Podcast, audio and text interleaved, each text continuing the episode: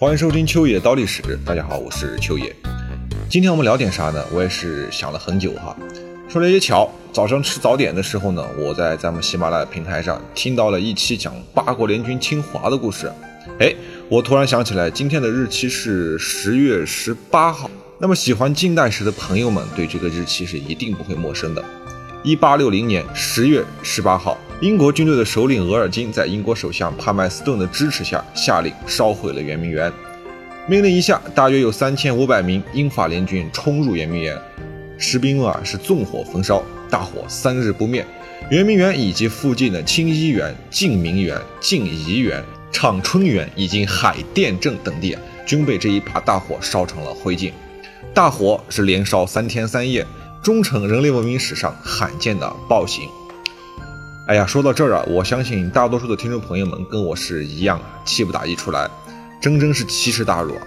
我们一方面是痛恨英法联军的凶狠与残忍，另一方面也是为清政府的那种腐败和无能感到深深的无奈。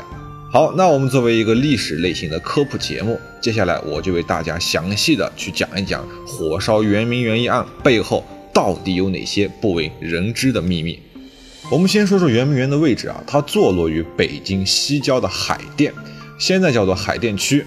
它与颐和园离得非常的近。现在的颐和园的前身就是我们刚才所说的被焚毁的清漪园。那么圆明园的历史还是比较长久的，它始建于康熙四十六年，也就是公元一七零七年，由圆明、长春、启春三个园子组成，占地约三百五十公顷，总建筑面积将近十万平方米。奇大无比，同时也是大清王朝在一百五十余年中所创建、所建立最大、最豪华的一个大型皇家园林，所以圆明园啊也被誉为一切造园艺术的典范和万园之园。那么这样大的一座园子，无论放在什么年代，都会被人们视为奇迹。无论你是什么样的审美，你是哪里的人，我相信你只要站在圆明园的门前，一定会被眼前的景观所震撼。那么试问，洋人在看到圆明园的时候，难道就不会被震撼到吗？他们是如何下得去手的？什么样的人会有那么狠的心？OK，好，带着这样的三个问题，我们再深入到历史的细节中去看一看，那段时间在那个特殊的时期到底发生了什么。这一切，我们要从一八四二年第一次鸦片战争结束以后说起。第一次鸦片战争以后啊，西方列强强迫清政府签订了一系列的啊不平等条约，从中国攫取了大量的赔款，协定了关税，开放了五口通商、领事裁判权和片面最惠国待遇等特权。哎，赔款、关税还有五口通商这些，我们都好理解。片面最惠国待遇是什么鬼？嗨，大家也不要着急啊，我们先简单的解释一下什么叫做片面最惠国待遇。先说最惠国待遇，它指的是缔约国双方在通商、航海、关税、公民法律地位等方面相互给予的不低于现实或将来给予任何第三方国的优惠、特权或豁免待遇。我们说人话啊，就是现在或未来，缔约国双方在平等互利的原则基础上，互相享有最高待遇。不管是现在还是未来，还是有没有其他国家加入这种合作，那么您就明白了，相当于两个人合作，地位和话语权都是最高的。但是问题来了，清朝与外国所签订的条约，往往只是片面的规定缔约下的外国。能得到最惠国待遇，而中国则无权对等，有权利有特权也无法行使，所以我们称作是片面的，叫做片面最惠国待遇。你也可以理解成单方面最惠国待遇吧。虎门条约中就首先规定了片面最惠国待遇，一切就从这儿开始。英国资本家们就想利用这些不平等条约，把大量的产品倾销到中国。注意，我们的用词是倾销，而不是销售，其中主要就是鸦片。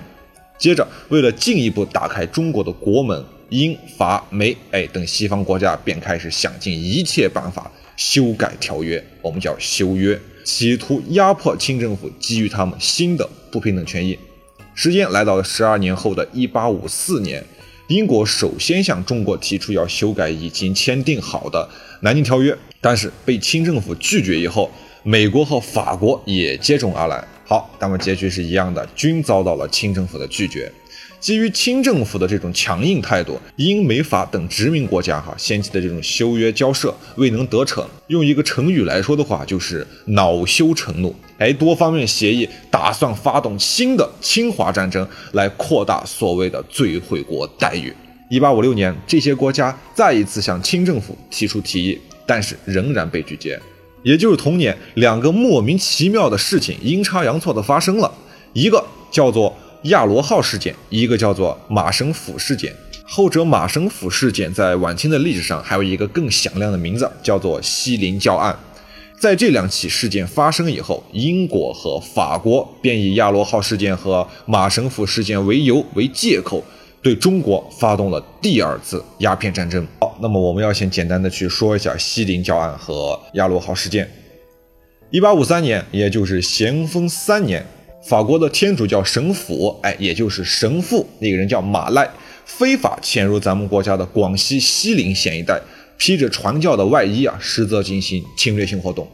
马赖一行人那大张旗鼓的搞了整整三年，期间是勾结官府，包庇手下人士，强掠奸淫，无恶不作。直到一八五六年，也就是咸丰六年。西陵县的知县叫做张明凤，张大人根据当地村民的控称，实际调查以后，将马赖及其不法教徒共二十六人抓捕归案，依法处判马赖及其教徒两人死刑，其余二十三人分别是论罪处罚。本来这件事其实到这儿也就差不多该结束了，但是。法国政府不干了，拿着这个为保卫天主教而战的借口，企图扩大在华利益，挑起侵华战争。同时，广州那边也没安宁。一八五六年的十月，一艘百吨级别的中国商船叫亚罗号，由厦门开往广州，停泊在黄埔港。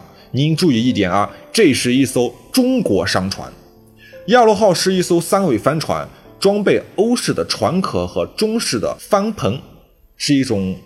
混合类型的船舶吧，船上的水手全部都是中国人，船主也是一个中国人，是香港华人，叫做方亚明。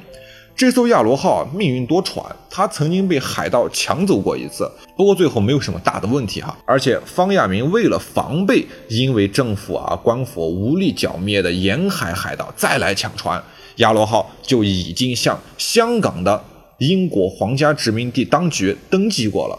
就是说，只要这艘船出现了问题，英国方面都会出面解决。哎，这听起来是一个比较好的一个协议，是吧？但是噩梦也从此开始了。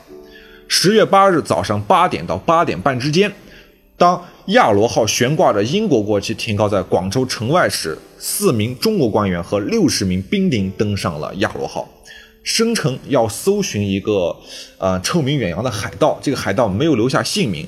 而且当时被人举报，这个海盗就在船上。紧接着，官兵就拘拿了十二名华人船员。在混乱中，英国国旗被人扯下，这下麻烦来了。英国的驻广州领事巴夏里受英国驻华商务监督兼全权代表包令的指令，于十月十二日强烈抗议中国方面侮辱英国国旗，并不经英国领事的许可拘捕船员。他要求以后中国方面要尊重英国国旗。并释放十二名选手，还要在四十八个小时内由两广总督出具一份书面道歉。当时的两广总督叫做叶明琛，他言辞否认当时船上悬挂有任何国旗，并且质问领事为什么要干预。注意听了啊，一桩由中国巡捕在一艘停泊于中国港口且为中国人所拥有的船上拘拿中国人的案件。嘿，这听着有骨气，多么解气，是吧？叶明琛其实当时并不知道，在事件发生之前，亚罗号在英国的登记其实早就已经过期了，否则他肯定还要加上这一条。但是巴夏里认为啊，叶明琛的答复并不能令他满意，于是下令扣押了一艘中国的失船作为赔偿要挟。失船也就是军船，相当于现在的军舰了。所以您从这儿就能看到，就能感觉到英国人的那种蛮不讲理。在相持良久之后，叶明琛迫于压力，在十月二十二号放回了那十二名船员，但是断然拒绝道歉。紧接着事情的发展就为之一变。二十三日一天以后，英国人突然翻了脸，驻华海军悍然向广州发动了进攻，第二次鸦片战争由此爆发。这样，亚罗号事件和西林教案就成为了英法政府蓄意挑起侵华战争的借口，并且成为了第二次鸦片战争爆发的直接导火索。一八五六年十月，英军炮轰广州，正式发起战争。第二年，一八五七年，英法联军攻陷了广州。在占领广州之后，一路北上。一八五八年，英法联军打到了天津城下，扬言要进攻北京。清政府是连忙派人议和呀。一八五九年，英法公使各率一支舰队进北京换约，换取条约。清政府指定英法代表从天津的北塘登陆进京，但是英法公使倚仗的武力啊，率舰队蛮横闯入大沽口，驻守大沽口的清军开炮阻击，英法联军狼狈地逃出了大沽口，这就是历史上著名的大沽口保卫战。退而求其次，中方和英法代表改在通州谈判。谈判期间呢，双方因一些细节，因一些不可知的细节吧，发生了剧烈的争执。英国的无理要求被清政府拒绝，双方打算翻脸。一怒之下，清政府将其一行三十九人扣押送回了北京，当做人质。英法联军得知清政府扣押并且虐待人质以后，决定暂时放弃协议，立刻进军北京。好，更精彩的故事，咱儿明接着说。秋野哪年那事儿？感谢您的收听，咱们下期不见不散。如果您在听节目的过程中想知道更多秋野的故事，或者说想听到秋野的更多其他节目，您可以添加秋野的个人微信账号。首先，您可以打开微信，点击界面右上角的加号，点击添加朋友一栏，在搜索框中输入秋野山人的全拼，这样就可以找到我了。期待与您的深入交谈。